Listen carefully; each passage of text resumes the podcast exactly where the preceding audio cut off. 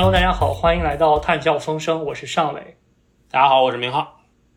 今天呢，我们继续我们之前关于热浪的一个一个月之前的热浪话题。这中国呃和其实全球都在我们今年暑假经历了一个非常呃长时间的，然后也是非常罕见的一次热浪。然后我们就想从呃这种环境健康的角度来聊一聊关于热浪的影响。呃，今天我们就非常高兴能够邀请到来自清华大学的张世慧博士。啊，张博士是清华大学环境工程啊系的博士，现在在地球系统科学系做博士后。他的研究主要聚焦在气候变化与低碳政策的经济环境和健康影响以及政策优化。啊，他的研究在《Lancet》《柳叶刀》等很多国内外高水平期刊上已经发表了很多论文，也参加了很多呃国家的这种呃科学课题。然后，要不请这个张博士跟我们的听众打个招呼。哎，Hello，大家好，啊，我是张诗慧。然后我的研究领域其实是气候变化经济学这个交叉学科和公共卫生的再交叉的一个学科。就我的研究兴趣就聚焦是低碳政策以及气候变化它对人群的健康影响，以及这种健康影响它的社会经济上的一些 implications。然后此外就是我。在博士后开始的一个工作，就是在柳叶刀倒计时的亚洲中心工作。然后，柳叶刀倒计时是柳叶刀供给部呃编辑部，它从二零一五年开始成立的一个委员会。然后，这个委员会的职责就是追踪全球的一个气候变化和人群健康的一个进展。然后，我在的亚洲中心负责的就是目前是每年出一份中国的报告，来追踪中国的气候变化和人群健康方面的一些进展。然后从明年开始，可能我们还会有一些亚洲其他周边国家的追踪。然后大家如果对气候变化和健康相关的话题比较关心的话，柳叶刀倒计时的中国报告应该是在中国尺度上比较权威、影响力也比较好的一个报告，并且会有年度更新，就欢迎大家关注这样一份报告。啊，在这里打个广告，我们今年的报告是十月三十号会开发布会。啊，Zoom 链接我一可可以发你们，麻烦你们帮我打个广告。就顺着你刚才介绍的这个，呃，你现在的研究兴趣，然后一般我们请嘉宾来都是，呃，很愿意听一听嘉宾你这一路走来的这个学术的历程是怎么样。特别是我们的听众里有很多现在还在读本科或者读研究生的同学，可能对他们找到自己的研究兴趣有一定帮助。想问问你，比如说你本科和研究生啊，都具体是做什么的？然后你是怎么对环境经济学以及特别现在的这个气候变化这个方面感兴趣的？呃，我本科是在那个清华大学环境学院的那个国际班，然后当时我们那个班成立的一个背景就是，学院里的领导大家都觉得全球环境治理是个非常重要的问题，然后你要做这个事儿，你就不光得懂环境科学与工程的那些事儿，你还得懂点法律啊、经济啊、国际合作啊什么的，所以我们当时上的课就特别杂，基本大家除了环境科学与工程那些课，是吧？人手上了一些。呃，什么经济学啊，环境经济学啊，然后还有包括让我们出去谈判那些老师回来跟我们讲谈判实务啊什么的，然后做来做去之后就觉得还是气候变化这个比较有意思，所以就跟我的博士生那个副导师王灿老师，呃，在他那儿，在他的推荐下也去了像国家气候战略中心那些地方实习，然后做完之后就觉得。这个领域还挺有意思，尤其是关于低碳政策推动，因为在我们做的那会儿，国内还没有开始搞双碳这个事儿呢，所以气候变化经济学要解决的很大的一个问题就是通过算经济这样告诉你，这事儿我们得做，所以我们很长一段时间，包括我博士早期的一些研究，做的是低碳政策的社会经济影响，就有点像算出来说，低碳政策啊，虽然它相比于你不做这个事儿会有一定的。经济损失，但这个经济损失相比于它带来的收益，还是值得做一下的。然后这个收益有个很重要的问题，就是怎么把呃低碳政策它这个正外部性给量化嘛？当时量化的一个最主要的办法就是它能产生的这个健康收益。就像从一五年开始到现在，包括现在都有很多的研究就算出来，在大多数国家，尤其像中国、印度这种。污染物的背景浓度比较高、人口又比较多的国家，如果你去推行低碳政策，做到能源系统的清洁化的话，就你能避免的人群死亡的那个健康的收益，如果用 VLCL 就是统计生命价值去量化的话，它其实是远远大于成本的。也就是说，相当于为了人民的这笔健康，这样的话，低碳这件事都是值得做的。当然，到了现在，比如说像中国，已经有了双碳这件事情，就是。国家大的政策已经定下来了，哎，我们要低碳转型了。那接下来我们做的很多工作，一个就是更精细化的，就比如说在具体的一些路线选择上，如果我们把人群健康放在一个比较重要的位置，我们该怎么选择？像去年我作为第一作者，就我们课题组发的一篇文章，就是说，在碳中和路径选择上，不是有会有两种比较主流的技术路径，一个就是我依靠负排放技术把你这个正排放给抵消了，另外一种就是我限制负排放的量，来去尽量的用可再生能源或者能能效提升这种方式去把总的排放量降下来嘛。我们当时的一个预测是觉得这两种路线的话，它在健康上的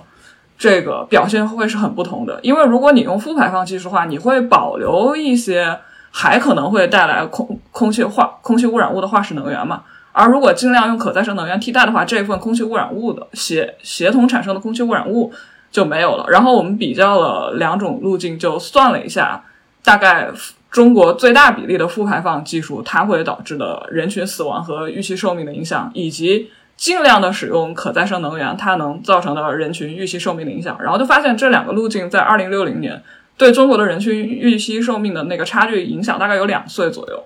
所以从公共健康的角度，我们当然是觉得，就是如果是从这个层面来考虑的话。就中国在选择这个技术路径的时候，能尽量的多用可再生能源还是用可再生能源？当然，一定程度的负排放技术是必须的。就我们测算出来，大概负排放技术的最低的一个占比也得有接近百分之四左右。其实很好奇，就是两年是一个其实相当大的一个量，就是就是当你衡量这个两年的时候，呃，这个主要的这个两年的差异是来自于什么排放？就是它是来自于哪哪些源的？就我我不知道是来自电厂啊，还是来自比方说居民的这种取暖啊，还是哪哪些源导致的？它这我们算出来那个源，大部分一个是工业部门的，因为那个工业部门它属于有一部分难减排的嘛。就你到最后难减排这部分，你到底是用电气化，还是干脆就用负排放技术给抵消了？这是我们算出来的比较明显的一个区别。所以一个是工业部门它难减排的那些，然后还有就是能源部门里面有一部分是煤电。煤电 CCS 就那部分煤电，当然我们算下来应该还是工业部门比较多，因为煤电加 CCS 的话，我们查过相关的技术标准，就是能用 CCS 的煤电，它其实那个排放标准已经挺低的了，所以可能主要就还是难减排的工业部门来的。对，煤电那个要抽那个，一般来抽二氧化碳的时候，它它得把那个那个那个叫啥，那个污染物都会吸走，所以它那个排放标准其实很低，但两年还是一个蛮大的差距的，就是。还是一个很很明显的一个变化，我觉得这个对那个我们看的主要还是地区差异比较大，就是尤其是在很多像京津冀啊这种背景浓度比较高的地方，你留不留这些难减排部门的排放，主要影响的可能这些地区的居民挺多的。我们当时算出来，好像北京居民的差距就两条路线最极限的那个差距能到四五岁左右，就真的还挺吓人的。协同效应。然后我现在还在做的一个稍微新一点的，对我自己来说稍微新一点的领域，因为我来了地学这边之后，就清华地学这边是做气候模式的。大家对气候变化里面的像什么极端气候事件啊，就这种气候相关的东西研究的比较多。所以我们现在也在做的一部分就是气候变化它本身的这个健康影响，它对未来的比如说我们的社会啊、经济啊有什么影响？就这部分研究可能就还在做当中，就还没有文章发出来，但是。然后有一些思路，或者在这个过程中知道了一些科学事实，也可以跟大家分享一下。嗯，好，那我们就进入今天主题。然后我们今天这个是我们刚刚上尾介绍，是我们聊这个热浪第二期，对吧但是因为我们这个做节目太墨迹，这个已经过了这个最热那个时候，很很多这个，当然这是很好的事情，这国内很多呃同学朋友已经已经入秋了。但是我们觉得还是这个问题还是一个非常重要的问题。然后特别一个背景是刚才介绍的，说今年是格外的热。然后但而且我们第一期节目也介绍过，不光是中国格外热，然后包括全世界很多地方，特别是北半球很多地方都特别的热。然后呢，这个天热，大家自然想到，当然对我们的生活有很多很多不变的因素。但是这个最最极端的影响，当然就是。对死亡的影响，对吧？我们经常这开玩笑说热死人，热死人。但其实这个在科学研究上，特别比如说在流行病学啊、环境健康学啊等等，这个已经是研究了很久的这么一个题目了。就是这个极端的高温是真的会死人的。然后，那我们今天就就具体聊一聊这个问题。然后呢，我们首先啊请教一个问题是：下中国和啊、世界大概一年因为高温热浪这个得病和死亡的人数大概是多少？然后，然后这个数字一般是怎么计算和统计的？哎，好的。然后就像我们刚刚前面预热讲的，就是热相关或者说热浪相关的死亡人数，这其实是两个概念。就所以这其实是很不同的统计口径。就是这两个概念，首先第一个热浪 （heat wave），这个 heat wave 它表示的它是有两个指标的，一个它考虑的是温度，第二个是持续天数。比如说哈，中国这边气象局的定义，一般一个热浪它就是在连续三十五摄氏度以上持续三天，这定义的是一个热浪事件。那么热浪相关的死亡人数，它统计的就是在这个热浪期间死亡跟它有关的死亡人数。另外还有一个就是热相关死亡人数，而这个热它本身它就只考虑一个指标，就是你的这个温度。比如，那你的日最高温度是否超过了一个最适宜温度？比如说，像有的地方是三十二摄氏度，有的地方是三十五摄氏度呀。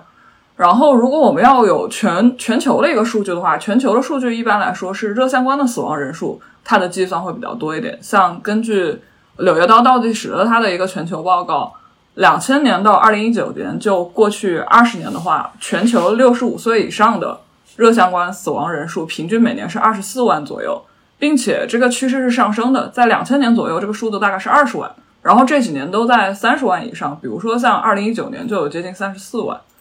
在这个口径下，中国的这个热相关的六十五岁以上的死亡人数大概是在五万人左左右，然后这两年它的数字大概是七万。然后如果是要全年龄人群的数据的话，它其实是柳叶刀倒计时它的指标统计的是不是统计，是计算的是六十五岁以上的。全年龄人群的数字的话，就柳叶刀星球健康上，二零二一年那个山东大学公共卫生学院的赵琦老师他们联合发表了一篇论文，是计算了这个数字的。这个在过去二十年全球的平均是四十九万左右，然后这个四十九万里面，亚洲地区占了将近一半，有二十二万。然后这个主要就是因为中国跟印度它都属于温升快、人口多的地区，所以它受高温的影响比较大。然后柳叶刀倒计时的中国报告，我们计算的是这个热浪相关的死亡人数，也就是这个连续多三天以上的这个高温它造成的这个死亡人数。然后我们算出来的就是这个报告里面，呃，由是由原来中山大学公共卫生学院，现在在清华大学万科公共卫生学院的黄松瑞教授团队他们计算，就是中国近二十年的年平均热浪相关的死亡人数是两万人左右。然后近五年的平均，然后从一九八六到二零零五，如果这三十年作为一个历史基准的话，这历史基准的死亡人数是一点一万左右。也就是说，我们近几年的这个平均值相比历史基准大概增长了接近一倍。就这是两个口径，一个是热相关，一个是热浪相关。怎么统计的话，首先是直接统计的死亡数据，就是像美国 CDC 它的这个。它的数据库里面是有医护人员在系统里面直接登记的死因，然后这个统口径的数据，目前据我们了解，全球范围内可能就美国以及几个少数几个国家有。然后这个数据本身的话，一个数量级，像美国，它平均每年直接登记的热相关的死因大概是六百人，但是这个数据本身它是有可能对死亡人数存在严重的低估的，因为它这个口径的话，相当于只有。很明确的，因为高温给你造成的像中暑啊、热中暑这种死因，它才会给你登记。但比如说，如果你是由于高温诱发的心脑血管疾病或者呼吸系统疾病的话，那这种的话，它的死因登记里面就是在心脑血管或者吸呼吸系统里面。再一个就是有些死亡，它虽然也是在高温引发的，但它发生的时间并不符合传统的这样一个高温热浪的定义，那它也是不会被算进来的。所以目前我们看到的，像柳叶刀的全球和中国报告，它的这个数据都是一个模型推算的数据。这个模型推算的数据，一般来说它需要两类数据。首先，第一个是人口数据和全因死亡的数据，这个相当于是你用来计算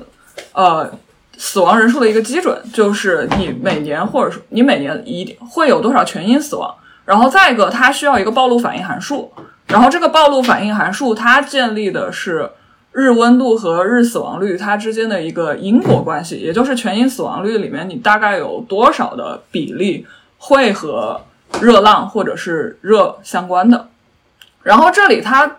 衡量这个热暴露，它是有很多种方式的。就这个热暴露，它的量化方式包括有的是用直接是温度，就比如说你的这个温度跟最适温度之间的一个差距，它是以这个作为自变量的，或者是热暴露的天数，这个就做的是热呃热浪相关的死亡。然后还有的是因为高温对人的死亡，它不仅受温度影响，它还受湿度影响。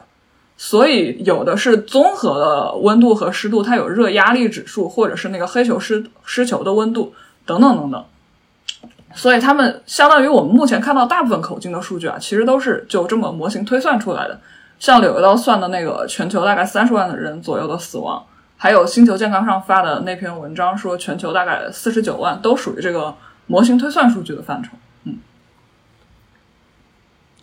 但是它这个模型推算用的那个 response function 是所谓因果推断，对对，就是它因果推断。真的去那个历史数据上看，比如说，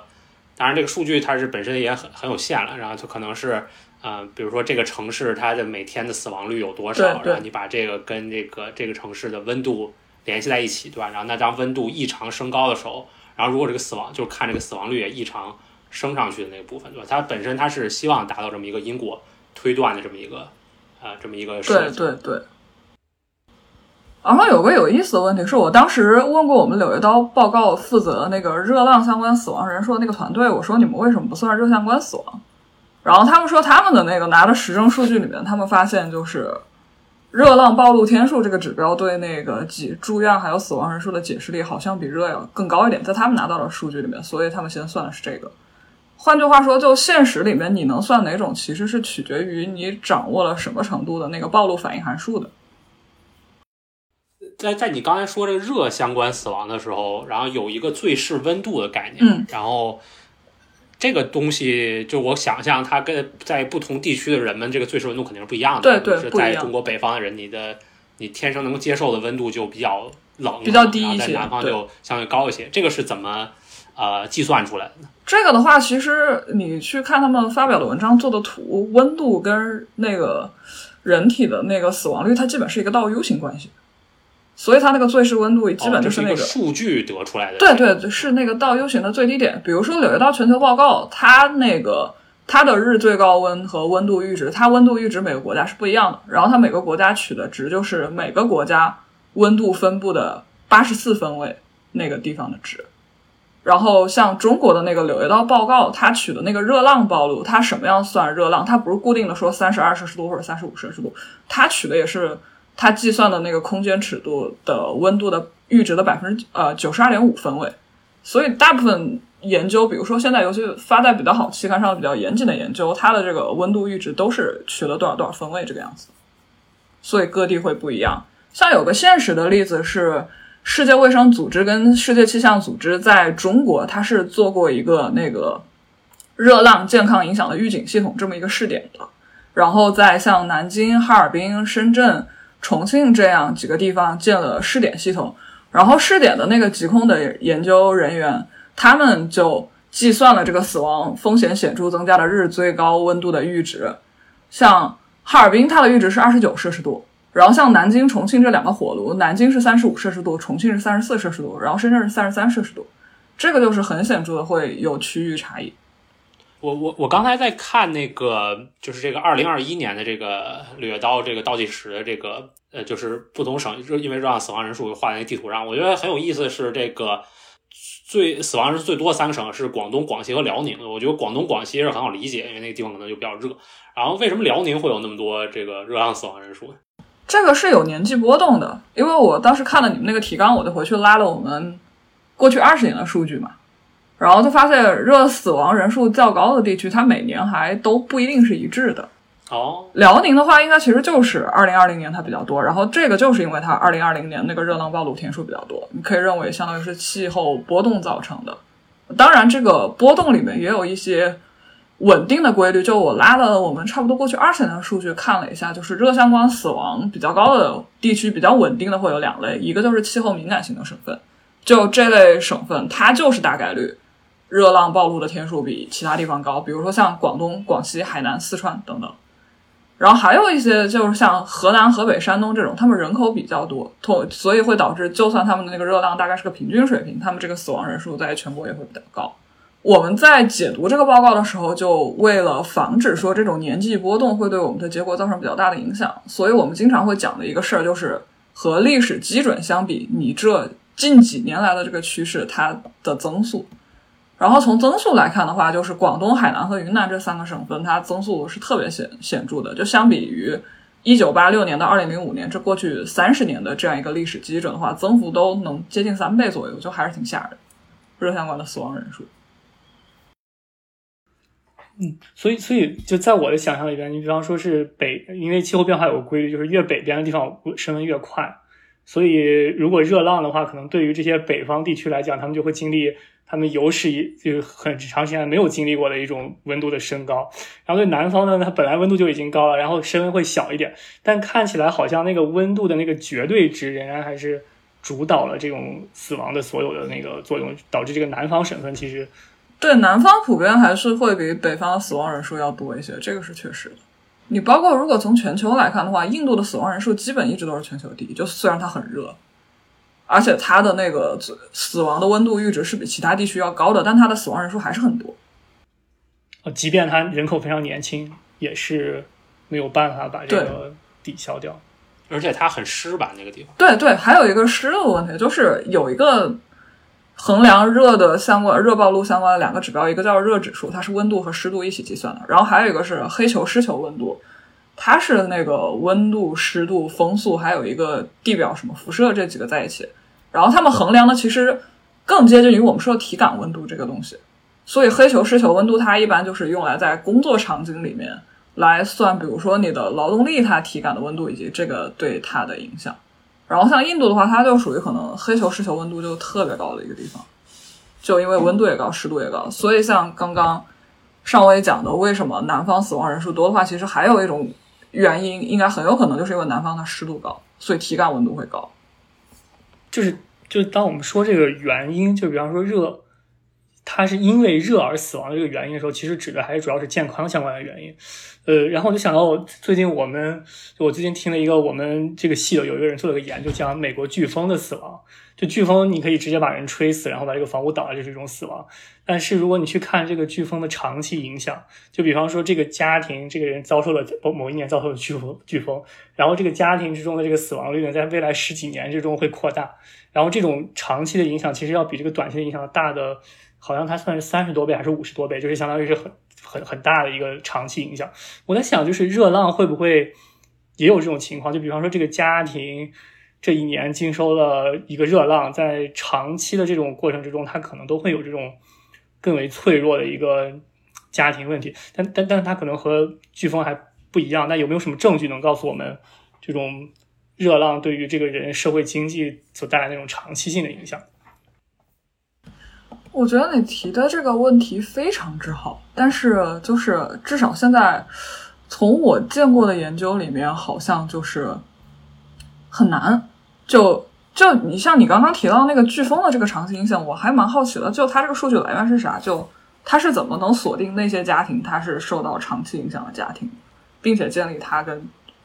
就是美国他们有这种这一套数据，就是他能追踪这个家庭在得到这样一个，比方说飓风补助之后，然后你就会标记出来这个家庭，然后这家庭比方他可以迁到别的州或者怎么样，你都可以一直追踪他的长期的这种家家庭的这种收入的变化呀，包括死亡率的变化。他他能能够有这套数据，其实，或或者最简单的，比如说你可以看那飓风登陆时候那个地图，对吧？然后你说你同一个城市哪个 neighborhood 受了影响，然后你可以比较那个 neighborhood 和另一个 neighborhood。就我觉得这肯定是这个研究 frontier 的问题。比如说像 air pollution 对健康影响都研究了那么多年了，但是最近才有几篇 paper 出来说说这种 long long long term consequence。就比如说最近有一篇这个经济学家做的文章，就是说。大概是说，那个你的 air pollution 这个暴露越多，然后对于你的这个对对于你现在健康肯定有影响，对吧？然后当然对于你的现在的工作的这种 productivity 也有影响。但是那个研究讲就是说，你小时候的那种 exposure，然后对于你未来二十年你整个人的这种 life earning 来来这种 life income 都有影响。就是这种，我觉得这是是非常 frontier 的问题。我觉得有一个就热浪跟你刚刚说那个飓风差别特别大的，就是因为这个事儿，它虽然每次在极端的时候会让大家有注意，但它大部分时候它就是被忽略的。就比如说，我还之前真看了一本书，叫《热浪：芝加哥灾难的社会剖析》，它讲的就是九五年的时候，芝加哥那个导致七百多人死亡的那个热浪事件。然后他的意思就是，你因为飓风而死的话，这个事儿无论是在媒体或者在其他人眼里。这是非常显而易见的一个事儿，但你因为热浪而死这个事儿，首先第一它就很难定义，第二个大家会觉得热死人这个事儿，它或者说热这个事儿，它就不是一个特别特殊的事情，所以会导致热浪导致的，无论是死亡事件还是疾病事件，它受到的关注就是很低，甚至有些就是城市。像在那本书里面开篇里面那个作者就说，和九幺幺事件还有卡特里娜飓风相比，就九五年的芝加哥高温事件，在美国那种大灾害排名里面就很低。很多人都觉得这有什么关系呢？有些人甚至会觉得，你死亡的这些人可能本来就是脆弱人群，你有基础病或者你怎样，那它跟热浪的关系并不大。所以也就是说，热浪的受害者，他可能相比尤其那种很显著的极端气候事件的受害者，他能获取的社会支持就是要少一些。以及你也很难去框定这样一群人群去给他做长期的一个研究的。你包括哎，你刚刚说的这个，我还在想，因为全世界好像对热浪，比如说关注度比较高或者认可度比较高，把这当成一个事儿来的，主要就是零三年欧洲那个热浪那个事件嘛。然后零三年欧洲那边，我之前都翻过，他们好像都没有这种长期的回溯性研究。也有可能是时间还不够长，比如说现在才二十年。比如说，如果以后有这种 frontier 的研究，可能数据还真的有可能，目前来说可能只有欧洲那边有，因为零三年那边他们那个事儿确实让他们重视。但是感觉热浪跟那个飓风的 mechanism，但我们这变成学术研讨了。这个这个 mechanism 感觉还不太一样，是因为你这飓风你是相当于你这个家就没了，对吧？你比如说你这房子没了，然后你就你你这个生活的很多这种基础设施就不在了。那热浪。你这种 long term consequence 可能也有，那可能比如说或者那个提供主要经济来源的这个不管是父亲还是母亲，那个人可能因为热浪去世了，然后那对于孩子教育等等这些可能也有滞后，但是反正听上去它也是一个 mechanism，但是它没有那么没有飓风那么那个夸张似的。对它可能现在比较显著的影响就是劳动力的死亡，就热浪的劳动力的死亡。对，但我刚想说，是劳动力死亡的，因为什么原因劳动力死亡了？那都都是一个都有可能是个长期影响。对，但是热浪它的劳动力死亡，它有一个特别严重的社会学的问题在里面，就是它的不平等性是很强的嘛。因为能因为热浪死亡的大部分，他都是体力户外工作者，而这部分人他可能受教育程度还是收入什么都会偏低一些。虽然最近也有研究啊，说热浪对脑力劳动的工作者，比如说会造成你认知功能下降，所以会让你的 productivity 下下降了什么，但这个可能就跟人在户外工作热死人，这就是两个量级的差距。飓风和热浪更明显一些，这种差距对于有弱势群体，好像空气污染应该不会有那么强的。不管穷人富人，可能你空气污染都没法避免。这这就是环境公平的问题了。这个在美国，你这个对对对，这就扯远了。这个在在美国，比如说收入的这个那个 gradient 不是很明显，但是那个什么少数族裔就很明显。但在中国好像还好哎，我们之前看过中国那个环境暴露所谓的不平等性，发现尤其在京津冀这种地方，收入越高的人，他的暴露反而反而还挺高的。住因为住进二环内了是吧？对对对，尤其前几年的时候，就反而农村居民大部分都还挺。对对对对，就大气污染，主要是 PM 二点五的那个浓度。如果你把跟它每个地区的人均收入或者房价挂钩，我发现在中国，你花大价钱买房，你呼吸的空气还是污染那么重。某种意义上的人人平等。啊，这个挺有意思。我们应该什么时候做一期关于环境公平的时候再请你来？然后我们说回这个热浪，就是刚才刚才我觉得还有一个很有意思，就是说我们刚才其实讨论里已经提到了，就是相当于热浪不光是这种，就是这这种直接直接造成的这种。这种影响，对吧？然后我我我之前还读了一个，说是一个记者的报道吧，我觉得也挺有意思。他说的是什么？就是说，嗯，他关心的是，其实我不知道他为什么关心，但我想跟今年热浪有关系。他那个报道内容就是说，他去采访一个装空调的人，然后他就说，他们这个装空调是一个非常高危的职业，就是说，因为。啊，而且他们这种经常是，比如说这个人从一个农村的村子里出来，然后出来装空调，因为装空调是一个很危险的工作，其实挣还挺多的。然后，所以他经常会把这个村介绍村子里的这种同乡一起出来。但是这个是一个死亡率很高的事情，就是 partly 是因为这个这保护的就是这种相关的法律法规不是很健全，另一方面是这个这个工人本身也不是很愿意带那个安全带，可能嫌麻烦，然后所以经常有摔死的人。然后我想呢，因为热浪越来越多，对吧？那肯定大家对装空调，有尤其有些地区可能我本来不需要装空调，像北方地区，那现在可能也要装空调了。然后那就装空调人越来越多，对吧？那就是一个。另一个热浪对于健康的影响，但是这个这个肯定就不在统计，我我想我觉得可能就不在统计口径内了。但是我觉得就是其实反正是个例子，就我想装空调这可能不是一个特别大的特别大的影响，但是反正就以这作为一个例子，感觉就是热浪对于健康影响，其实它有很多很多的 channel，就是它不光是这种直接的对生理的影响，可能还有很多别的。你说的是个很好的。案例，你像我一直觉得现在的热相关死亡人数还是热浪相关的死亡人数，它就它用来计算死亡人数时候，它前置的那个死亡人数是叫 non-accidental death，就换句话说是非事故性死亡。但像你刚刚说的那种，我觉得你无论是这个建筑工人在呃不是建筑工人，就安空调的工人的死亡，甚至你比如说在夏天的那种马路公路上，它本来就热，然后你这开的货车司机如果因为天太热出了事故。这种它其实通通的是不算在现在任何的一种口径里，但它其实也是热衍生的一种死亡。就这种东西，我觉得虽然可能现在科学上暂时大家找不到可控的数据啊，但它确实也是应该重视的一个问题。我我觉得扯得有点远了，我不相信这个死亡应该被你你如果把这个这个这种死亡都算到这种热浪死亡里边，这个归因就。我就觉得意义就不大了，我觉得这个不能不能算啊！不，我觉得这个意义很大呀，这为什么不不能算成热相关的？这个挺难的，我觉得。如果天气不这么热，你本不需要装那个空调，然后那那个装空调的人就本不本本可以不死。就你，我觉得这个扯得太远，你知道吧？就是就还是有点已经到那个过远的地方了，就是就是它不是那种那种。就是你把 mechanism，呃，我觉得这个这个例子也许还可以吧，就是它确实有一些 mechanism 在里边，但是你没有办法更清晰的把那个通道讲清楚。我感觉这样的话，你会扩大很多影响，就你会说这些影响，就把这个，就你你如果把所有的这种影响加起来，肯定比你死的人要多得多。就是本来那个正常一共死的那个人数，你要把所有这种间接影响都给它加起来，你没法去讲这个特别间接影响的这种东西。我觉得这是口径问题啊！你像现在的那个 global 呃 burden of disease，它里面就是算各种死因的时候，它其实是分两种的，一种就是直接的呃叫 contributing factor，另外一种叫 underlying factor。像我们刚刚说的那种，其实我觉得是挺符合他那个说 underlying factor 的一个 protocol，所以他在统计的时候不会出现你所有因素加起来比那个死亡人数大的，他对这个分的是挺开的。我我对，但我我我我觉得刚才那个例子还可以，对，但不能再再就不能再往深走了。我觉得再往深就有点奇怪了。就是你比方说热浪导致这个这个这个这个空空空调工人死亡，这个空调工人这个如果死了以后，他的这个家庭将来也会有这样一个长期的影响。你这个影响算热浪的吗？这个他的儿子的这个那个也可能会死亡更更早，你会归到这个热浪上？就我觉得这个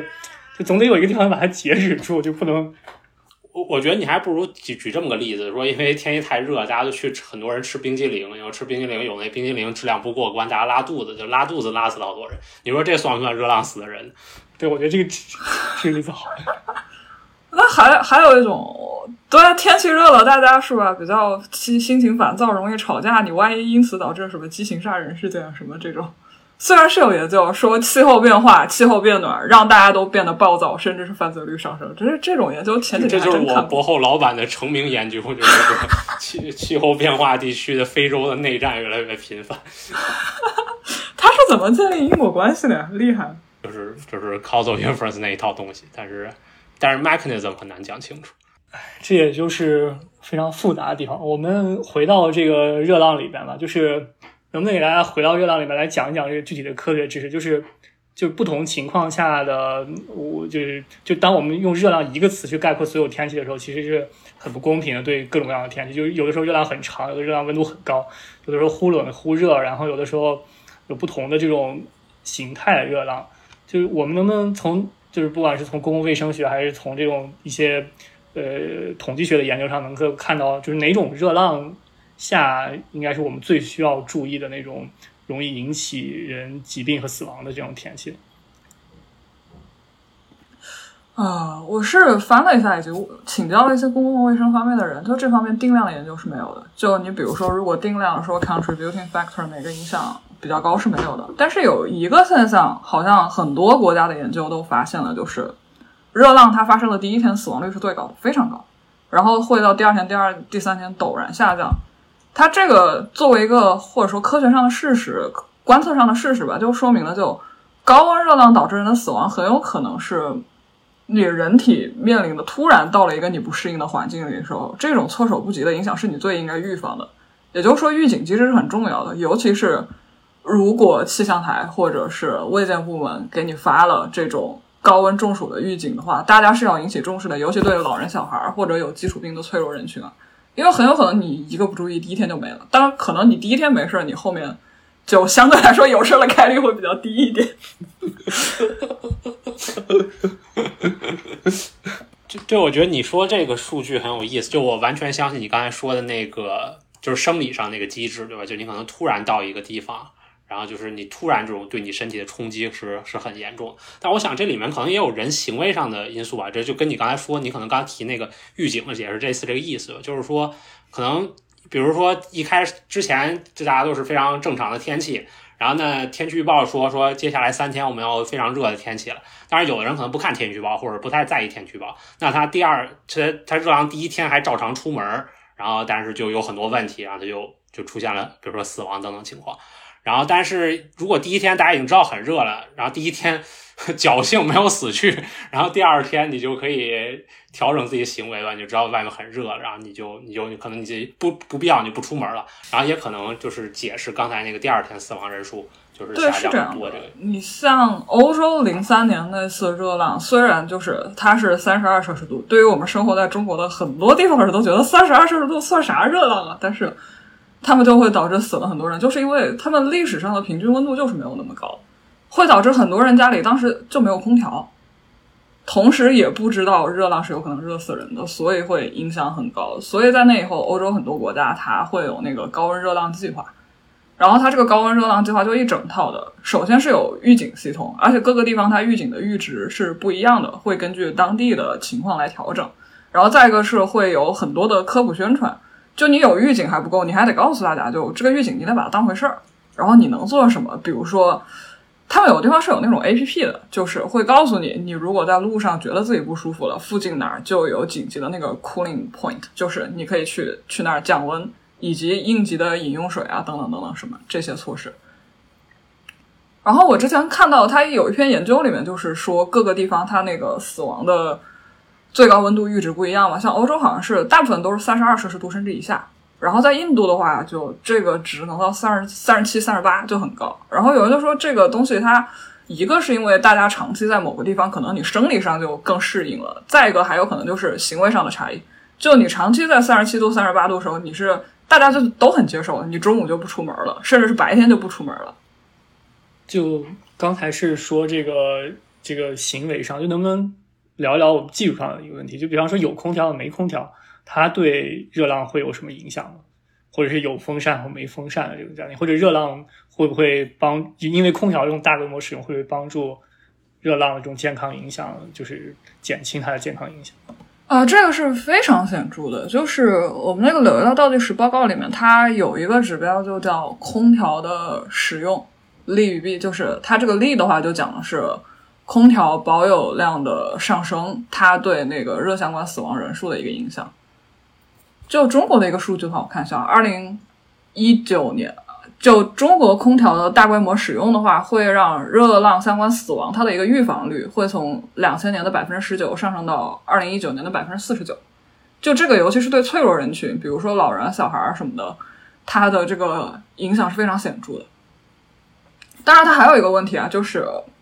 有点一个死循环问题，就是空调本身它是一个挺严重的碳排放源的。就你一边用空调增加碳排放，然后一边因为温升你又需要使用空调，所以像近些年来就是也有很多的研究在呼吁用一些像智能建筑的设计啊，或者被动式通风啊等等其他的一些方式来改善人体的热舒适，就不一定需要用空调来做这个。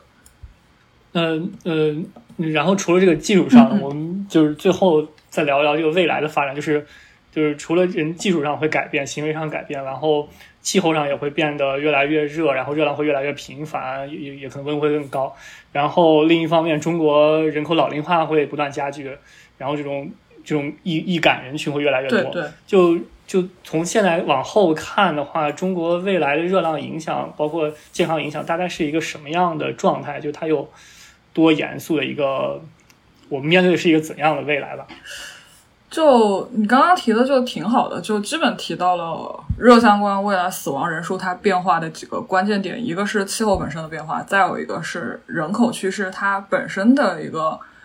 老龄化，其中老龄化的影响是特别严重的，因为老年人他对高温很脆弱，一个是他本身因为年纪大了，生理功能下降，他身体调节温度的这个能力是下降的，同时他基础病还多，最后还有就是他比较缺乏社会支持，比如说在他。觉得自己快中暑的时候，他可能很难及时就医去采取降温措施等等，所以他热相关的死亡率是显著高于一般人的。像中国每年热浪相关这个死亡人数，就柳叶刀倒计时中国报告计算这个数据里面，大概是有百分之八十左右会是老年人，所以老龄化对于这个死亡人数的影响是非常显著的。像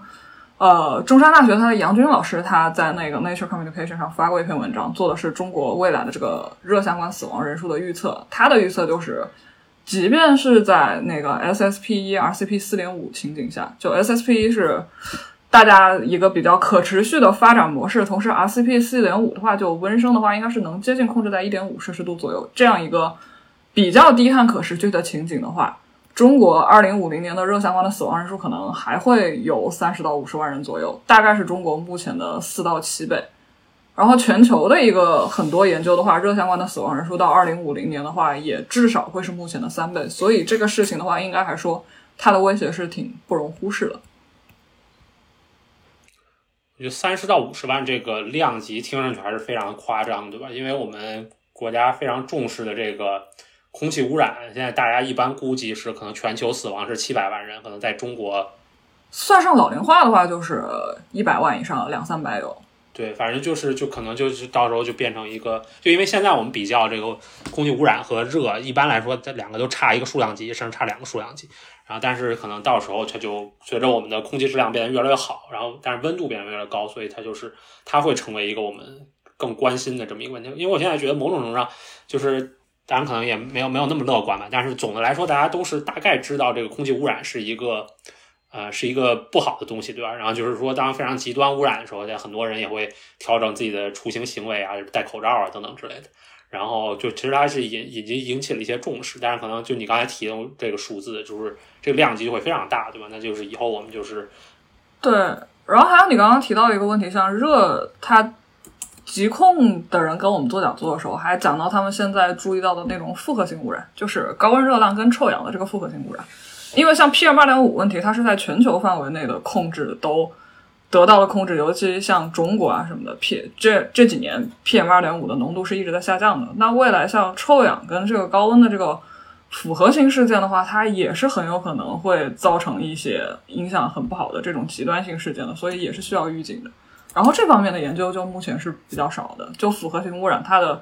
因果就更复杂了。这这帮就感觉复合性的一般都是比较少。我我可以再再补充一个，就是因为这是我最近研究的相关的，就是因为这个热它也会一般来说，我们之前不认为它会显著增加 PM 二五，因为它那个化学和气象它不是不是像臭氧那么显著。但是比如说，因为山火是一个非常显非常非常直接的例子，就是因为。天气越热的时候，越容易着火嘛。着火会产生很多这种 PM 二五，可能这个尤其是在比如说像美国西部啊、澳大利亚呀、东南亚呀等等这些地方非常的明显。我们国家，我我看这个《柳叶刀》报告里也写到了，就是说这个东北地区的这个山火也是一个未来气气候变化对人类健康的一个。对对，你像《柳叶刀》全球报告，它今年加了一个新的指标，就是。它原来我们追踪的都是山火它的那个风险和人群暴露，然后今年它加了一个新指标，是山火它造成的 PM 二点五暴露的影响，这可能对人体来说就是一个更加直接的健康影响。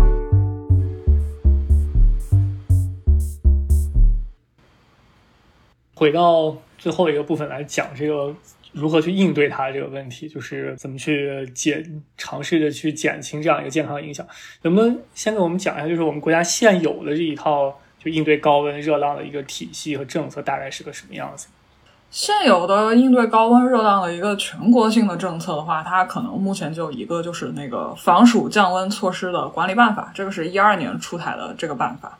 然后这个办法它主要就是讲了三件事情，第一个就是在呃遇面对高温热浪的时候，企业是需要给工人提供这个防暑降温的措施的。第二个是需要进行工作时间的调整，第三个是还有高温补贴。比如说，它具体的一个规定的是，像日最高气温在三十五到三十七摄氏度之间的时候，用人单位是应该用像换班轮休等等方式来缩短劳动者的连续作业时间的，并且是不得安排他们加班的。然后在三十七度以上、四十度以下的时候，用人单位是安排劳动者露天作业的时间不得超过六小时。然后在四十摄氏度以上的时候是要停止室外露天作业的。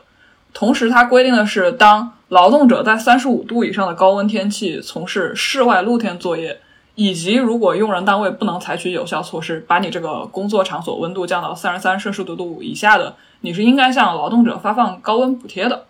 然后，这个高温补贴它各地就会有不同的标准。中国现在大概是有二十八个省市，它是有高温补贴的。然后它的标准的话，就是跟各地的情况不太一样。比如说，大部分省份它这个高温补贴的补贴时间是六月份到九月份，而像海南它比较特别的，它的这个补贴时间是四月份到十月份，整整七个月，就因为它的这个气候特殊性嘛。然后在补贴标准的上，这个基本就是和各地的经济发展状况正相关了。比如上海应该是全国最高的，它的补贴标准大概是一个月三百元，而有些地方它可能一个月就一一百到两百元，或者每天十到十五元，类似于这个样子的。然后还有一点是，就是它这个高温补贴其实是要，呃，就这个防暑降温措施管理办法，它明确的规定的是，你要给这个劳动者提供一些防暑降温的措施，并且这个措施是不能去抵消高温补贴的。但你可能在实践里，比如说你能看到有些报道，有些地方它是没有这个补贴的，或者说他给劳动者，比如说给一些毛巾啊，给他发了风油精啊，就觉得我已经抵了你这个高温补贴，就这种行为它其实是违法的，是不对的。就是你刚才讲的是，其实是针对劳动者的。其实劳动者的年龄一般都不会超过这个六十五岁。那比方对老老年人群体，就那些最容易受到热浪影响的人，就我们有什么地方性的呢？或者是有一些什么样的办法在实施吗？到法律法规这个层面呢，就可能还真的没有。因为像你刚刚说的很好的，就为什么？六十五岁十十六岁以上、六十五岁以下的劳动人权有保护，因为它相当于它的这个立法基准是劳动法嘛，还有安全生产法什么的。而你对老人健康的保护的话，像他如果归口的话，应该是归口到卫健部门。他比如说如果要做的话，应该是从健康中国啊等等这些大的战略上往下做。但你像或者说十十三五、十四五的这个老龄化的这个发展战略里，但在中国的这个老龄化发展战略里面就。对气候或者说环境健康的问题，他就不是很重视。你可以看到那些，他这个工作条例里面啊，或者是讲的每年的工作重点啊，基本就不太涉及气候变化相关的这样一个健康风险。所以说，就是最上面的精神里面如果没有这一条的话，那可能一般的部门它是很难有动力去专门做这样的一些事情的，就只能是靠各地自发了。像做的比较好的话，嗯。我前面提到过的，就是呃，世界卫生组织跟这个世界气象组织在中国做过几个城市，哈尔滨、南京、深圳还有重庆做过这个健康风险的预警。然后这几个城市，它就有在这个高温热浪的健康风险预警里面关注到了脆弱人群。像南京的话，它有建立叫健康小屋，它那个社区里面是有健康小屋，然后这个社区它就会有比较全的居民健康档案。然后他配备的医生就会针对像老人啊或者基础病人群的这些重点人群有一个随访和风险提示。然后他们相关的研究就发现，在他们项目运行期间做了一点对比研究，就会发现预警社区它的高血压患者的相关症状的发生率是明显低于非预警社区的。像刚刚提到的四个试点城市里面做的比较好的，像深圳，它是在这个试点结束之后。还在坚持做那个高温健康预警系统的，它，并且它做了一个高温热浪健康指数向公众发布。它那个高温热浪健康指数的话，举个例子啊，比如说他今年二零二二年九月二十九号，他发布的这个健康指数里面就是写，呃，二零二二年九月二十九号，深圳市的高温健康风险指数是蓝色预警，未来一天本市就高温热浪强度高，心脑血管疾病、呼吸疾病、儿童呼吸道疾病和中暑中暑的风险高。然后他提醒市民注意，里面就会说，第一个是要注意老人、孩子以及这些基础病患者要减少在高温当中的活动，就相当于它会有针对脆弱人群有一个重点提示。再一个，有些国外的做法是挺好的，比如说像澳大利亚，它相当于是有一个叫重点人群的登记制度，就它的社区里面会针对比如说你的基础病人群或者是老人做登记，然后在有中暑这种风险的时候，它是会相当于针对这些重点人群做精确提示的。就告诉老年人说，你今天就不要出门了，以及如果你发现身体不适，像有什么头晕啊、心跳加快啊、呼吸急促什么，你就给我们打电话啊这种。所以就总结一下的话，就关于像脆弱人群、像老人、小孩的高温健康风险的话，全国性的法律法规可能是没有的。然后有些地方性的，它的那个健康预警措施里面是会有针对重点人群的精细化提示的。我问一个问题，我觉得应该刚才问，但是我突然很好奇，就是你刚才说的很所有的例子，基本上都集中在城市这个角度，就比方说在县或者乡角度，这些老年人，他们相比城市的他们的这些同样的同 同样的老年人来讲，他们的死亡风险是更高还是更低？就是从数据上来看，然后包括在这个就是在除了城市以外的这些呃县乡这些地区。他们是怎么去做这种？因为我觉得他们可能还有有一些可能还有从事农业活动，或者一些别别他们自己的一些户外活动的一些问题，所以我我就非常好奇在这种城乡差别。我觉得你这个问题问的很好，但是我确实没有看到相关的数据能支撑这个研究，只能说呃热相关的死亡人数，哦不对，有我们有一个指标叫热相关的劳动生产率损失。然后热相关的劳动生产率损失里面，就农业部门的话，大概能占百分之七十左右。然后如果是从地理分布上来看的话，农业部门占比高的那些省份，它可能这部分的损失就比较大。至于具体呃具体的，比如说从事农业的，像这些农村人群，它的这个死亡率数据，我好像还真的没有看到。因为如果你看大部分的建立死亡和热相关的因果关系城市，你会发现它的数据来源都是多少多少个 cities。可能就现在对农村的关注确实不多，当然这个也是有一部分的科学原因的。我觉得是因为城市的话，它虽然可能户外工作者相对来说没有农村那么多，但是因为都市热岛效应的存在，所以其实一般来说城市的温度是会比农村要高的，就可能它的热浪风险是比农村要高一些的。对你刚才提的这些政策，就是。我感觉是改改变人们的行为，对吧？比如说提醒你有这种高温预警。然后我们看到这个，其实我觉得还是有很多学术研究关心的是，就是怎么直接减轻这种我们叫这种热的暴露，对吧？然后我觉得最直接的，当然就是我们要去。呃，这个碳减排、改善气候，这个这当然是我们最直接的问题。当然，就是在一些具体的层面上，比如说有很多人会提到，因为刚才你提到这个热岛效应，然后有很多人会提到说，比如说我们的城市规划怎么能够呃做得更好，然后来避免比如说热岛效应。然后包括有一些可能我我其实不知道它的这个技术的成熟度现在怎么样了，但是我看过有一些研究，比如会 evaluate。说你比如说你把那个屋顶然后涂白对吧？然后呢就说那个这样它就不吸收太多的热，然后它就把很多热返回去。然后或者然后我之前看有一些可能公众讨论也有讲这个在城市里种树，但是又又有很多这种不同的意见都有对吧？也有人说你种树，然后你的这个湿度反而会变得更大啊！我不知道在这方面这个嗯就有有什么可以跟我们介绍一下的吗？啊，就你刚刚讲的有点像范畴更大的，就是城市规划尺度的一个适应措施。你像适应措施里面，科学上可能有证据的支撑的，就像你刚刚说的那个城市绿地的一个建设。就这个城市绿地的一个建设，一方面它确实是有降温效果的，再一个的话，最后它还有一个效果，最后它能减少空气污染。这这个也相当于是可能有这个科研支撑的，所以。像现在有的研究，它是去会量化城市绿地它的一个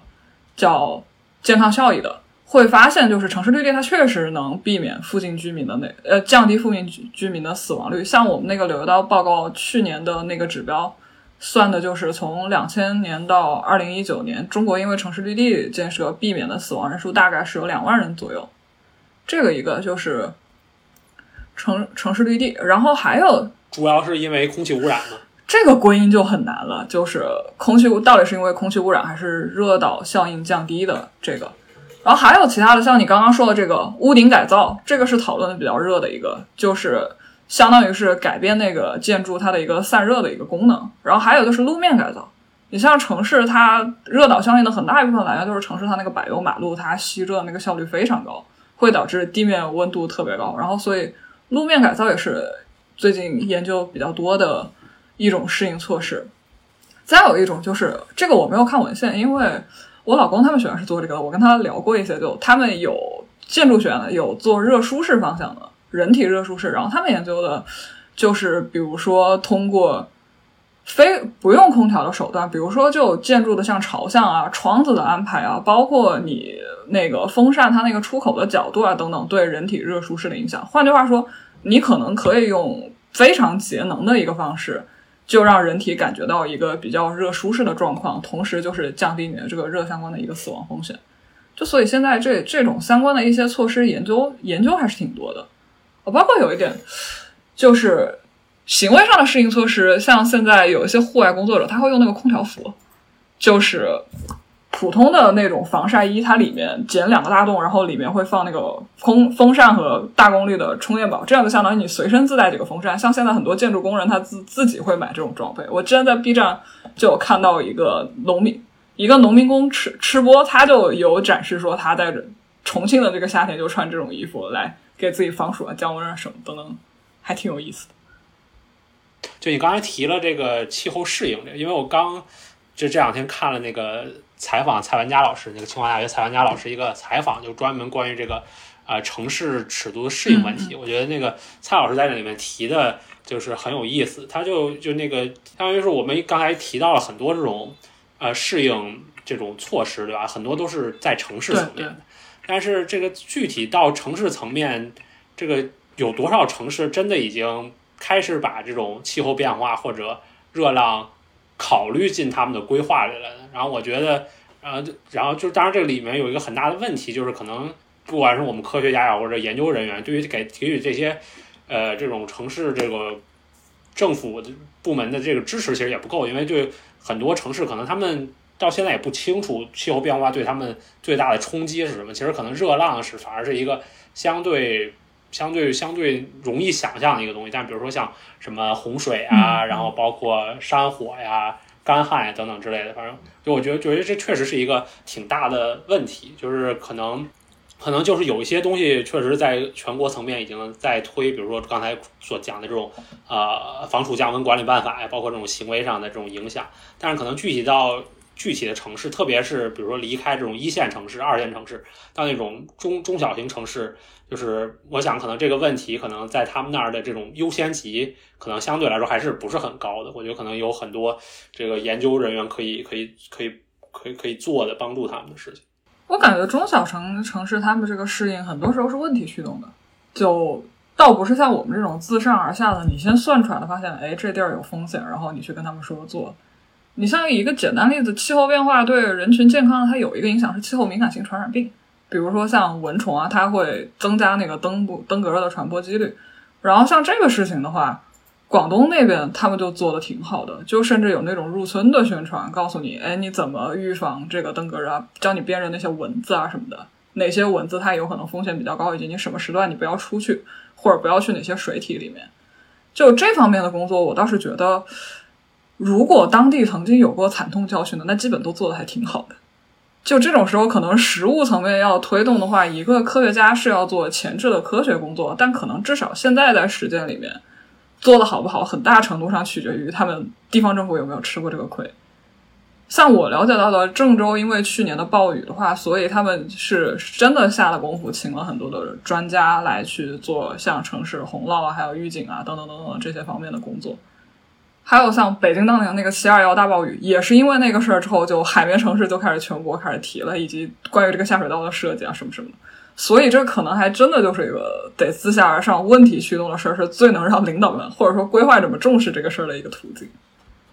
是，这这个是完全可以理解。但是我觉得这个这个的问题就在于有些，比如说你这种基础设施的规划，当然是就是就是要前置很久，对对，就是当你这个问题已经来的时候。你就你就来不及了。当然，当然，我觉得刚才你说的这个，这个特别有意思。关于登革热的这个例子，特别是对，而且登革热这个例子，好像你如果今年做，明年就有效果，但基础设施我感觉你做了以后，可能十五年之后又来一场洪水，这就领导干部已经不在原来的岗位了，他们就没有办法，就是把这个功绩归因于他们本人。这个这个其实有一个非常复杂的这个政治经济学的问题，怎么把这个制度上的激励问题。对，而且就不不不说那个政治经济学的问题，对吧？就就说。就是像，其实可能这种气候这种 mitigation 或者 adaptation 都是这个问题，就是说，呃，如当无事发生的时候，是你的这个政策成功的时候，对吧？就是说，你说今年这个下了很大雨，但是没有产生太多的，没有对人民群众的生活造成太多影响，然后这个时候是说明好，对吧？说你这个系统非常好，然后那这个时候大家这个认知偏差就是大家就不太会觉得这是一个特别。我我我就把这个就把这个最后导向还是回到这个政策上面，呃，就是给我们大家总结一下这个关于热浪的所有东西，就比如说“十四五”或者“十五五”时期，这个要把这个热浪的健康影响应对写到这个文字里边，就是他有一句话要什么什么加强什么健热浪的健康影响应对，然后他逗号后面他肯定会写几条最关键的措施。你觉得，比方说未来五年和十年，中国应该推行什么样的政策，然后去应去去。去对热浪有这样一个政策，就是非常重要的、重点的一些关键地方是什么？我觉得这个政策上的进步，目前来说还是有的。因为像热浪的健康影响，它是一个很典型的气候变化的健康风险，而这个事儿它其实是需要一个跨部门合作的事儿。就它可能它终点在卫健那里，源头又在气象这里或者发改这里。那它很多时候就是需要一个跨部门的合作，然后这种迹象的话，我们是觉得至少在今年我们观测到，觉得中国在这方面是有进步的。像今年出台的国家适应战略二零三五里面，就在它的那个人群健康的那那一节里边，是针对气候变化相关的健康风险适应做了很多很具体的规定的，比如说有时间表啊，像二零二五、二零三五你要做什么事儿啊，就相当于是在。大的这个宏观规划上面，把这一块给加强了。再一个就是像今年的这个健康中国的年度工作重点里面，它是历史上第一次把气候变化的健康风险这个问题给提出来了。就它提出来，这首先就是第一步。那我们是可以预计或者说期待一下，在接下来的三五年里面，能看到更具体的措施，比如说几个部门合力把这个预警系统给建起来呀，比如大家一起来做这个科普宣传啊，还有加强一下研究啊什么的。因为像中国的这个研究的这个，就像我刚刚讲的，你各地的最适温度阈值，就你预警你是需要这个东西的嘛？而这个可能中国现在就只有一部分试点城市有，而有些影响比较大的，比如说那些在生活在火炉旁边那种县城，他们也需要这个，但可能现在他们没有这个数据，那这就是科科研工作者需要做的事儿，需要去加强研究，来支撑我们这个政策决策的一个事儿。呃，那就非常感谢师姐来我们节目讲这个，呃，那这个关于热浪健康影响的这样一个呃内容，然后非常谢谢大家，我们下期再见，谢谢大家。